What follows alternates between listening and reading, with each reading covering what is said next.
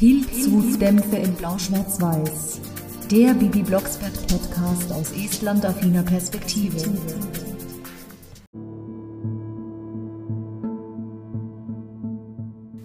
Ene mene Hexenspur, zeig mir schnell meine Zensur. Hex, Hex! Bibi, was machst du mit meiner Hexenkugel? Mami! Wer? Wieso ist Barbara in der Hexenkugel? Und welche Zensur? Will hier jemand hell sehen? Um diese Frage zu beantworten, wieder herzlich willkommen zu einer neuen Folge Pilzhutdämpfe in Blau-Schwarz-Weiß. Heute zu Folge 28, in der sich alles um die Bürgermeisterwahl und um das Neustädter Oktoberfest und natürlich um das Thema in die Zukunft blicken dreht. Besprochen wird die Folge 63, die Wahrsagerin, wo der Bürgermeister nämlich wiedergewählt werden möchte und das Neustädter Oktoberfest ist auch schon seit zehn Tagen in der Stadt. Und was das mit dem Bürgermeister zu tun hat, erfahrt ihr auch gleich. Und Bibi möchte natürlich aus einem anderen Grund in die Zukunft blicken. Heute ist es eine Special-Folge, eben wegen der Wahlen. Zwar sind die Wahlen in Neustadt ein bisschen kleiner angelegt als aktuell bei uns. Da sind nämlich, wenn der Bürgermeister gewählt werden soll, Kommunalwahlen. Trotzdem ist das für unseren Herrn Bürgermeister nicht weniger wichtig und natürlich, wenn das Neustädter Oktoberfest tagt, ist es auch von der Zeit her passend, weil hier auch das große Münchner Oktoberfest stattfinden würde unter anderen Umständen. Wovon ich jetzt persönlich nicht der größte Fan bin, aber ich habe mir einfach gedacht, weil es zeitlich so gut passt, ist es ein Special. Deswegen wurde auch unsere chronologische Reihenfolge unterbrochen. Die Folge selbst ist von 1995. Ich war beim ersten Hören allerdings schon 20 im Jahr 2007. Ich weiß sogar noch ganz genau, wann ich zum ersten Mal diese Folge gehört habe, nämlich als ich gerade meinen Koffer für Norwegen gepackt habe. Ich bin nämlich im August 2007 das erste Mal nach Norwegen geflogen. Die Bibi fliegt auch am Anfang der Geschichte, nämlich mit Florian auf Kartoffelbrei von der Schule nach Hause, beziehungsweise auf Umwegen erstmal zu Florian, weil sie ihn dort absetzen will. Und Flori beschwert sich, dass Bibi bitte nicht so rasen solle. Und Bibi sagt, wie kann ich denn bitte normal fliegen, wenn ich die Mathearbeit verkackt habe? Oder eben versaut, wie sie sagt. Es stand wieder mal eine Mathearbeit an und Bibi glaubt sie vergeigt zu haben und hat mal wieder Versagensängste. Sie setzt zuerst Flori im vierten Stock ab, am Fensterbrett, wie der Erzähler so schön sagt bei der Begrüßung, und Bibi möchte dann in der Hexenkugel oder im Hexbuch nachschauen, ob irgendwie die Zensur rauszukriegen ist. Allerdings schleicht sich hier ein Logikfehler ein. Barbara hat nämlich schon mal in die Zukunft geblickt mit der Hexenkugel, nämlich in Folge 47 beim Reitturnier. Diese Folge ist aber noch nicht besprochen worden. Ihr erfahrt es, wenn diese Folge dran ist, was genau Barbara geschaut hat. Aber dass der Erzähler sagt, er kann sich nicht erinnern, in welcher Bibi Blocksberg-Geschichte jemals wahrgesagt wurde oder in die Zukunft geguckt wurde, das stimmt nicht so ganz. Zu Hause angekommen, guckt Bibi in Mamis Hexbuch nach und hext Ene mene lange Latte, ich hab eine 2 in Mathe. Ach so ein Mist. Hält nur 30 Minuten. Auch Junghexen müssen rechnen lernen. Hö, hö. Ja, liebe Bibi, ich kann verstehen, dass es dich anfrisst. Aber es ist richtig so. Ich meine, ich kann meine Estnischkenntnisse natürlich auch nicht hexen und meine Masterarbeit auch nicht. Selbst wenn ich real hexen könnte, würde ich das nicht machen. Und es würde wahrscheinlich auch nicht lange halten. Dann bedient sich Bibi an der Hexenkugel. Wie ich eingangs zitiert habe, sie hat versucht, ihre Zensur rauszufinden, aber da war Barbara in der Kugel drin. Sie hat eine Kindersicherung in die Kugel gehext. Ich wusste gar nicht, dass so etwas geht. In dieser Szene mit der Hexenkugel haben sowohl Bibi als auch Barbara Els, also dass Barbara bzw. Halgard Bruckhaus die Els immer so estnisch ausspricht, das ist ja ganz normal. Aber dass auch Susanna Bonasevich ab und zu mal diese Els erwischt, das ist dann immer sensationell. Ja, manchmal passen die Sprecherinnen für Mutter und Tochter perfekt zusammen. Die Stimme von Halgard Bruckhaus klingt hier wieder sehr warm, volltönend und mütterlich, aber in dieser Szene eher verärgert. Ist ja auch verständlich, weil Barbara es nicht so toll findet, dass Bibi wieder mal an ihre Sachen geht, obwohl sie versprochen hat, es eben nicht zu tun. Barbara in der Kugel möchte deswegen das Gespräch suchen, kommt auch direkt nach Hause, als der Erzähler kurz erzählt, dass er dann das Hexenbesenfluggeräusch hört. Und dann kommen direkt wieder die Els. Bibi, hilfst du mir bitte mit den Einkaufstaschen? Du musst Papi ja nicht unbedingt erzählen, dass ich heute zum Einkaufen geflogen bin. Und dann sagt Bibi, macht sie bestimmt nicht.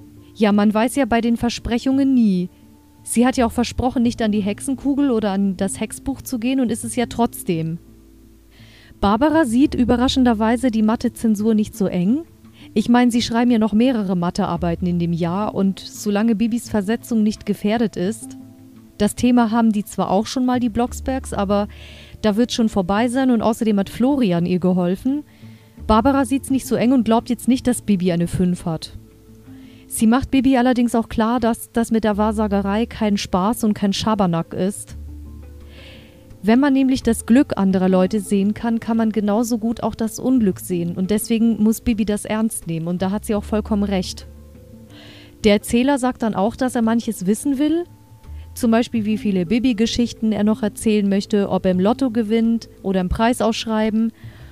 Was er nicht wissen möchte, ist, wie alt er wird und wann er eine Mandelentzündung bekommt. Und traurigerweise war Joachim Notke drei Jahre später tot. Und jedes Mal, wenn ich das höre, kriege ich Tränen in die Augen und denke mir, Herr Notke, nochmal danke für den wunderschönen Erzählstil. So, bevor ich jetzt zu emotional werde, gehe ich lieber wieder zur Geschichte über. Bernhard fragt, was es Leckeres gibt und Bibi antwortet dann, woher soll ich das denn wissen? Kann ich in die Zukunft blicken? Da sind die Dialoge immer noch frisch und herrlich. Und dann fragt Bernhard, was ist denn in Bibi gefahren? Unsere Tochter hat eine Mathearbeit geschrieben. Barbara hat Quark mit Kartoffeln gemacht. Natürlich das perfekte Mittagessen für ziemlich jeden Esten. Also ich denke nicht, dass irgendjemand Nein sagen wird zu Kartoffeln und Quark. Oder besser gesagt, der Este der beträufelt alles, was irgendwie herzhaft schmeckt, mit Sour Cream. Ja, es sei denn, ein Este ist Veganer, dann muss er halt die vegane Variante nehmen. Bernhard hat gerade andere Sorgen als irgendwelche Mathearbeiten und hellseherischen Fähigkeiten. Er schimpft nämlich über dieses kitschige Wahlplakat, mit dem der Bürgermeister das Glockenspiel gestoppt und das ganze Rathaus zugepflastert hat. Und Bibi möchte das auch sehen. Der Bürgermeister möchte um jeden Preis wiedergewählt werden und für ihn ist das natürlich eine ganz schön große Geschichte. Im Rathaus ist der Bürgermeister siegessicher, der Pichi allerdings ein bisschen skeptisch. Wieder mal eine großartige sprecherische Leistung von Heinz Giese und Wilfried Herbst, überhaupt das Dreamteam Bürgermeister und Pichler. Dann kommt natürlich auch noch Carla reingeschneit. Gisela Fritsch macht sowieso immer einen perfekten Job als Carla. Und es kommt zu einem unserer Lieblingsstreitgespräche zwischen Carla und dem Bürgermeister. Unser geliebter Bürgermeister ganz oben schlägt der Bürgermeister als Schlagzeile vor und Carla sagt, Hochmut kommt vor dem Fall, wäre mir lieber. Und natürlich regt auch sie sich über das Glockenspielstopp auf. Ja, das mit dem dicken Bürgermeister hätte sie sich schenken können. Ich bin kein großer Fan von Bodyshaming. Aber der Bürgermeister steht dazu und sagt, meine Wählerinnen und Wähler finden dicke Leute ausgesprochen gemütlich. Also Selbstbewusstsein hat er auf jeden Fall. Warum dann aber diese Nervosität vor der Wahl? Er sagt dann natürlich, sein Horoskop sagt was anderes. Wie niedlich! Er glaubt an die Sterne. Aber kaufen Sie sich ein Fernglas, mein Lieber. Dann sehen Sie, dass Ihr Sternbild schief hängt. Die Dialoge sind auch wieder erste Sahne. Bibi macht währenddessen Loopings vor dem Rathaus.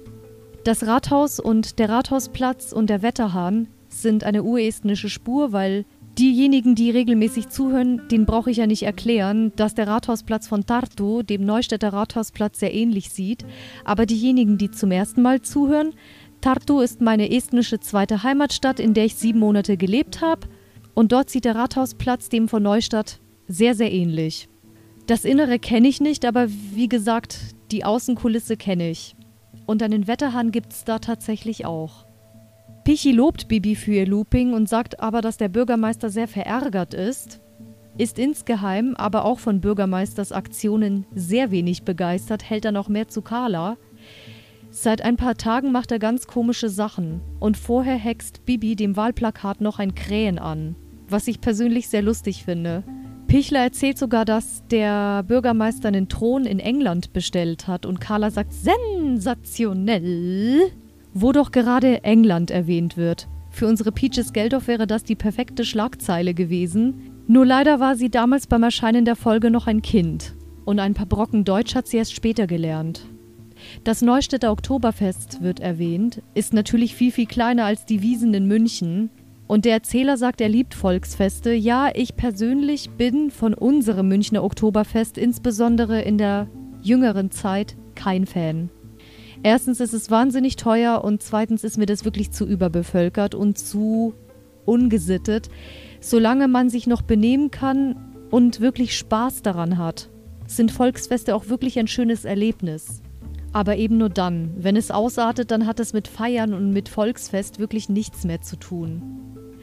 Ich mag an Volksfesten zum Beispiel gebrannte Mandeln oder Plüschfiguren. Hab da auch zwei Hello Kitties gekauft, als ich mit meinem Freund war. Fahrgeschäfte und sogar Kartbahn. Im April findet bei uns ja immer das Frühlingsfest statt und dann bin ich auch mal Kartbahn gefahren. Und natürlich habe ich auch drei Trachten. Ja, keine so richtigen Trachten, ich bin ja auch keine Urbayerin. Aber ich habe eine pinke, eine lilane. Das lilane ist noch mein Kinderdirndl sozusagen und es passt mir noch. Also ja gut, Kinderdindel nicht, aber ich habe es mit 15 bekommen, ein Teenie-Dirndl. Und natürlich habe ich eine blau-schwarz-weiße. Die ist aber keine Estin, ich habe beim Kauf gar nicht an Estland gedacht. Vielleicht nur unterbewusst. Was ich absolut hasse, sind Bierzelte, zumal ich sowieso sehr wenig Alkohol trinke. Eher verteilt der Kater meiner Schwester Liebesbisse. Das kommt öfter vor, als dass ich mal was trinke. Früher war ich öfter mal mit der Familie oder mit Freunden unterwegs und später zweimal mit meinem Freund und danach nie mehr, weil da war so viel los und man ist sich auf die Füße getreten und dieses Exzessive mag ich einfach nicht. Davon abgesehen stehe ich sowieso mehr auf Estenpartys. Oder der Prater in Wien, der ist ein bisschen kleiner und gemütlicher. Ich glaube, das Neustädter Oktoberfest ist dem Prater sehr ähnlich. In Neustadt ist laut Bibi und Florian aber auch einiges los und jeder kommt mit dem Auto und parkt die Parkplätze zu. Flori gruselt sich nicht vor der Geisterbahn, aber Bibi und er gehen rein und Bibi hext dem Florian richtige Geister und das Geräusch von Folge 8 und 11 und natürlich auch Folge 40, Bibi und die Vampire, aber das kommt noch, wird wiederholt. Also Folge 8 waren die Schlossgespenster und Folge 11 war der Schulausflug, da kamen auch Geister vor. Und überall, wo Geister vorkamen, wurde bis dato dieses Geräusch verwendet. Nur bei Flaschi natürlich nicht. Flori ist ein wenig flau und entdeckt nebenbei das Wahrsagerinnenzelt, sagt aber, so ein Quatsch, niemand kann Wahrsagen. Sagt das nicht, Flori, Hexen können das vielleicht. Da steht, komme gleich zurück und deswegen schlüpft Bibi ins Zelt rein und verkleidet sich mit einer Perücke und einem Tuch. Auch eine Kugel ist da drinnen, aber keine Hexenkugel, sondern die ist aus Plastik und batteriebetrieben. Alles Betrug, sagt Flori auch. Er sagt dann, dass Bibi wie ich möchte das Z-Wort nicht aussprechen. Es ist mir auch aufgrund meiner griechischen Wurzeln eingebläut worden, dass man das gerade auch im Griechischen nicht verwendet, weil es damals schon als diskriminierend galt. Hier bei uns in Deutschland wahrscheinlich nicht. Deswegen wurde es ja immer noch verwendet. Wahrscheinlich würde man das im Nachhinein nicht mehr tun. Also ich kann dazu nicht viel sagen, weil ich niemanden von der Sorte kenne, aber laut Recherchen weiß ich, dass sich eine gewisse Bevölkerungsgruppe extrem diskriminiert fühlt, insbesondere wenn das Wahrsagerinnen-Klischee auch noch bedient wird. Und ich weiß ja, dass sie das Wahrsager-Klischee überhaupt nicht leiden können und dass es auch nicht mal stimmt, dass in dieser Bevölkerungsgruppe die Leute in die Zukunft gucken können. Und ja, auch das mit den Tüchern und den Perücken. Also Perücke aufsetzen bedeutet, die Dame, die in diesem Zelt als Wahrsagerin tätig ist, in Anführungszeichen, braucht eine dunkle Perücke, um authentisch auszusehen. Also das stinkt wirklich nach, nach Fake. Aber ich komme später dazu. Bibi wird prompt gestört von Herrn Klappermann, der reinkommt. Er erkennt Bibi natürlich nicht, weil sie sich verkleidet hat. Bibi verstellt ihre Stimme in Erwachsen oder besser gesagt Susanna Bonasewicz verwendet ihre Frauenstimme. Ja, ich finde es jedes Mal schön, Woldemar Leipi als Herrn Klappermann zu hören, weil ich seine angenehme und sympathische Stimme sehr, sehr schätze. Er ist ja auch der Mann meiner Sprecherheldin. Und Bibi ist ihn schnell losgeworden, indem sie gesagt hat, Herr Klappermann, woher wissen Sie meinen Namen? Wahrsagerinnen wissen alles. Und natürlich hat Bibi vorausgesagt, Herr Klappermann wird gleich um 30 Mark ärmer sein, weil ein Strafzettel verteilt wird. Und natürlich legt Klappermann 5 Mark hin und verschwindet wieder. Florian ist natürlich begeistert und Bibi ist nicht ganz wohl dabei, weil sie ja auch betrogen hat in diesem Sinne. Aber sie haben keine Zeit darüber zu diskutieren, weil noch ein Kunde reinkommt, nämlich unser geliebter Sekretär Pichler. Er kommt aber nicht ohne Grund. Aber das findet Bibi ja später noch raus. Pichler möchte unbedingt wissen, ob er mal Bürgermeister wird. Und Bibi sagt ihm natürlich Wahlplakat abnehmen, Glockenspiel wieder aktivieren und zugejubelt bekommen voraus. Hext heimlich einen Mutex-Spruch und verdient dabei 10 Mark. Aber Hauptsache, sie hat den Pichler wieder los und Florian sagt dann, ich habe bei den Pfadfindern gelernt, dass man immer eine gute Tat vollbringen muss. Das eben war eine. Und Bibi sagt dann, Florian, weißt du gerade, dass wir 15 Mark verdient haben? Du hast sie verdient. Die werden geteilt. Aber bevor sie sich aufmachen können zum Eisstand, werden sie unterbrochen, finden dabei noch einen königlichen, irgendwas Königliches und dann kommt, was ist denn hier los? Die Stimme kam mir direkt bekannt vor. Das ist nämlich eine Wahrsagerin mit einem Fake-Akzent. Die Sprecherin ist tatsächlich Deutsche, aber es ist trotzdem auch in der Geschichte Fake. Warum später? Die Wahrsagerin wird gesprochen von einer sehr bekannten Sprecherin in den Benjamin und Bibi-Geschichten, nämlich von Kerstin Sanders-Dornseif. Sie kann hervorragend aufdringliche Figuren sprechen wegen ihrer kräftigen und markanten Stimme, der sie auch einen nervtötenden Klang verleihen kann, obwohl ihre Stimme so nervtötend eigentlich gar nicht ist. Aber das macht sie einfach perfekt. Sie hat bei Bibi und Tina Folge 15, Der rote Hahn, Frau Schulze Ziegenrück gesprochen. Mit dieser Kassette bin ich aufgewachsen. Und natürlich Jasmins Mutter in Benjamin und die Eisprinzessin, Hörspielfolge 77 und ich habe zuerst das Video kennengelernt.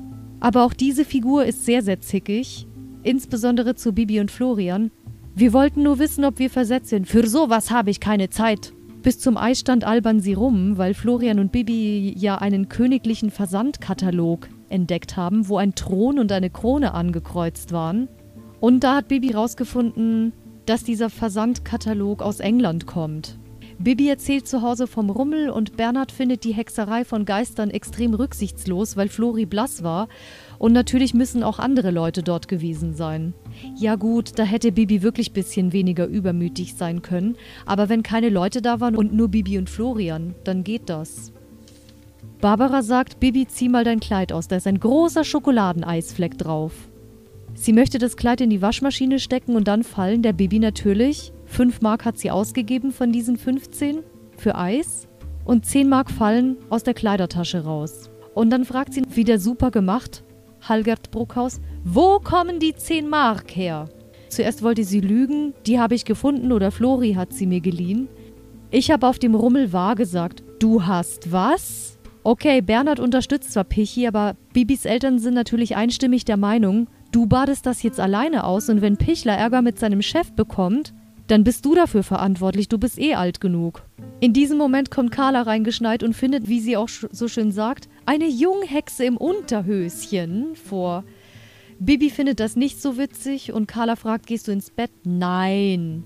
Oh, hängt der Haussegen schief? Carla ist gekommen, um eine Umfrage zur Wahl zu machen und Bernhard sagt, abwählen sollte man den Bürgermeister, weil er natürlich blöde Aktionen macht und Bernhard immer noch nicht weiß warum.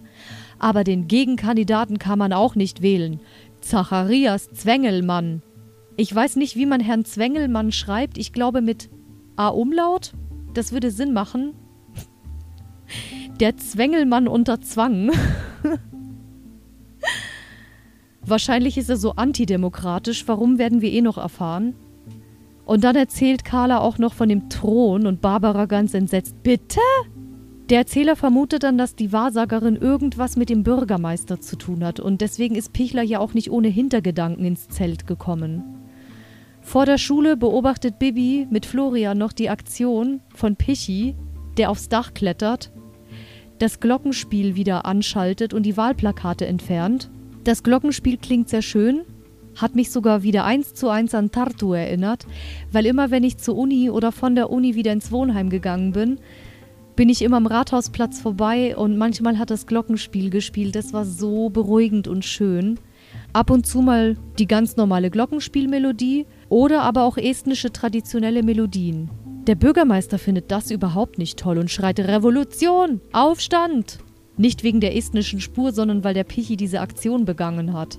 Der Muthex-Spruch hält zwar noch, aber Bibi hext vorsichtshalber, weil sie auch an die Ermahnungen von Barbara gedacht hat, dass Pichi nicht entlassen wird. Der Bürgermeister gönnt Pichler diesen Jubel natürlich überhaupt nicht. dreht es dann aber so hin, dass er sagt, ja, wenn man ihnen zujubelt, Pichler, dann wird gewisserweise auch mir zugejubelt. Typisch Bürgermeister. Aber er fragt Pichler, was er sich dabei gedacht hat. Denken ist meine Sache. Dann sagt Pichler, das Schicksal hat sie mir so vorhergesagt. Der Bürgermeister glaubt natürlich nicht, dass das die Wahrsagerin war und wie kam Pichler bitteschön darauf? Deswegen hat er gesagt, Pichler sagen Sie alle Termine ab, wenn er Rummel aufmacht um 15 Uhr. Gehe ich pünktlich hin, bin für niemanden zu sprechen, auch Sie wissen nicht, wo ich bin. Klar doch, Bürgermeisterchef, klar doch. Ach, ich liebe das, wenn der Pichler dann immer sagt, klar doch, Bürgermeisterchef. Das ist so genial. Er sagt zwar klar doch Bürgermeisterchef, damit er keinen Trouble bekommt, aber er hat schon noch eine eigene Meinung. Woher aber Bibi und Flori genau wissen, dass der Bürgermeister ausgerechnet um 15 Uhr zum Rummel kommt? Entweder hat Bibi wirklich hellseherische Fähigkeiten oder sie haben eins zu eins zusammengezählt, spielen da auch Detektiv. Auch der Bürgermeister ist inkognito, damit ihn keiner erkennt. Im Hintergrund läuft oder lief auch schon vor der Geisterbahnszene Von den blauen Bergen kommen wir. Das erinnert allerdings mehr an eine Westernstadt als an ein Volksfest. Die Wahrsagerin weiß natürlich, als der Bürgermeister nachfragt, von nichts. Wieso auch, wenn Bibi die Wahrsagerin war, die den Pichi dazu überredet hat, aber woher will der Bürgermeister das auch wissen? Und Pichler wusste auch nicht, dass Bibi dahinter steckt. Bei meiner Wahrsagerinnen-Ehre, sagte sie dann. Und Flori so zu Bibi, schöne Ehre mit Batterie in der Kugel. Übrigens sehr klasse gesprochen, der Florian vom Oliver Elias. Das war mein Lieblingsflorian. Natürlich fällt der Bürgermeister erneut auf die faulen Tricks mit der Kugel rein und auf einen faulen Kartentrick mit vier Königen. Bruno der Erste. Flori kennt den Kartentrick aus seinem Zauberbuch. Und später wird Carla eingeweiht. Der Bürgermeister hat nämlich einen Zepter, eine Krone, einen Thron und einen Purpurmantel bestellt, also insgesamt. Bibi schlägt vor, dass Mamis Hexenkugel dabei helfen kann, den Fall aufzudecken. Flori kommt nicht mit, weil er Hexenkugeln angeblich albern findet. Aber Hauptsache für das Dino-Ei ein paar Folgen vorher war sie gut genug. Entweder wieder ein Logikfehler oder Florian hat einfach die Schnauze voll von Hexenkugeln oder von Fake-Wahrsagerkugeln und deswegen hat er erstmal genug. Aber Carla fliegt mit Bibi nach Hause, also zu Bibi. Barbara ist einverstanden und hext Ene mene Ratzenspatz, zeige mir den Rummelplatz. Ene mene bunte Welt, führe uns ins kleine Zelt. Hex, Hex, wieder die klasse mystische Stimme mit den Ls. Ach, einfach wunderschön. Die Wahrsagerin in Anführungszeichen hat ein Handy, modern, modern, die Frau, wie Carla sagt, und telefoniert. Allerdings auf Hochdeutsch macht sich über den Bürgermeister lustig und, und sagt, Liebling, du hast die Wahl schon gewonnen. Aha, da habe ich mir gleich gedacht, wer dahinter steckt. Dann hat sie auch noch ihre Perücke abgenommen und auf dem Cover zeigt man die Frau, die wahrscheinlich nicht irgendeiner Herkunft ist, wo man dunklere Haut hat, mit dunkler Haut. Also wahrscheinlich hat sie auch noch Brownface Painting betrieben. Und das finde ich es ist nicht die Absicht von Kiosk, sondern Teil der Geschichte, aber von dieser Frau, die sich hinter der Wahrsagerin versteckt, hinter dieser Fake-Wahrsagerin.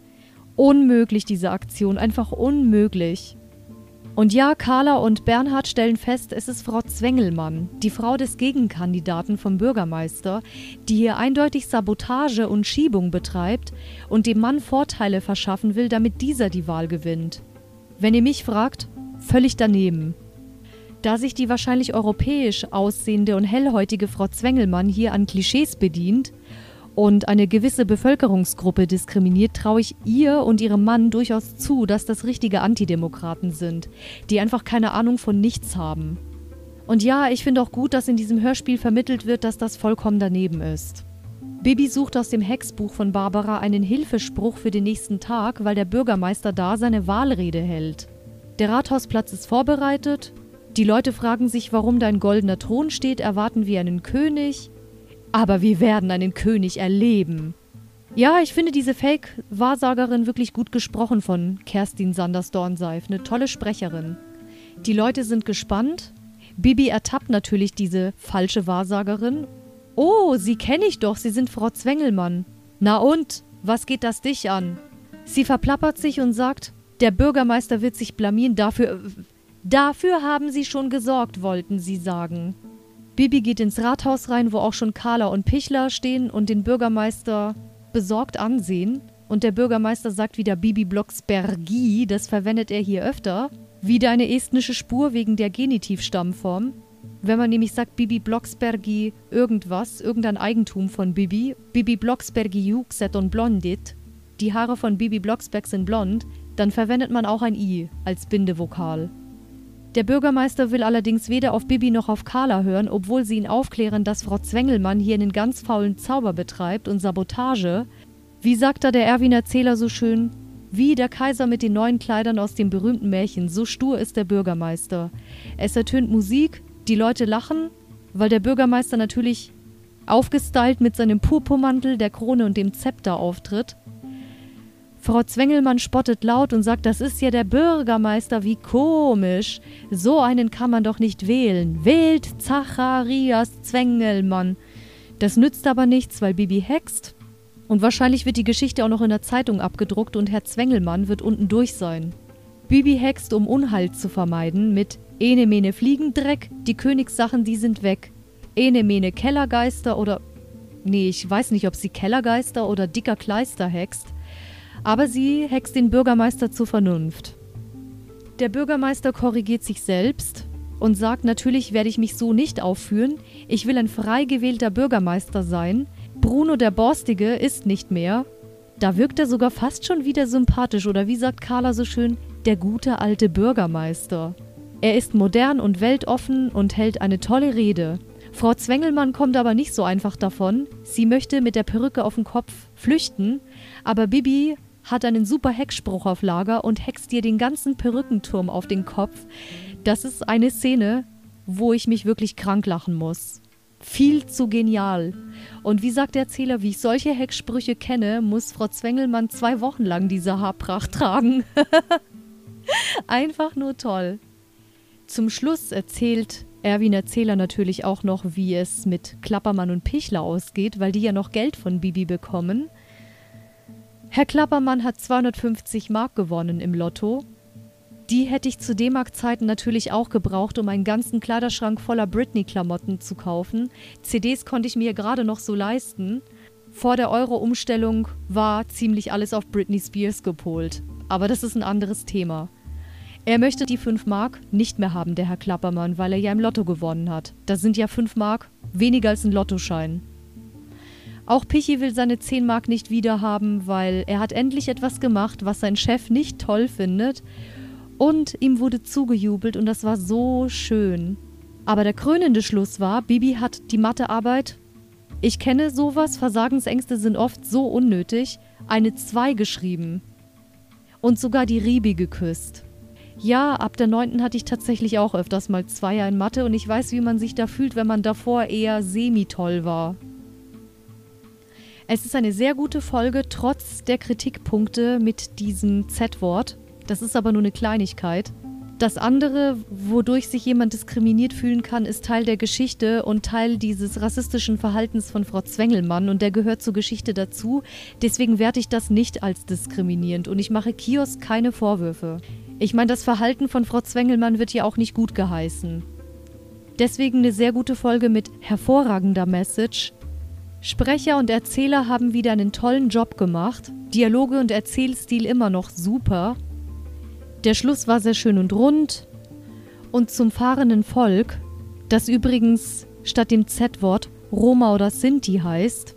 Diese Bevölkerungsgruppe stammt Recherchen zufolge wahrscheinlich von den Indern ab und daher auch die dunklere Haut.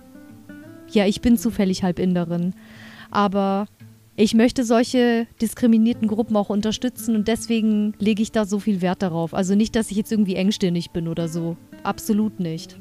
Vielen Dank, ihr Lieben, dass ihr wieder zugehört habt. Aite, sage ich an die Zuhörer, die aus Estland zuhören. Nächste Woche hören wir uns wieder mit einer super, super alten Folge Nostalgie pur. Ihr müsst aber noch erraten, welche das ist. Bis dahin sage ich schönes Wochenende, viel Spaß Guckt nicht zu viel in eure Hexenkugeln und tschüss.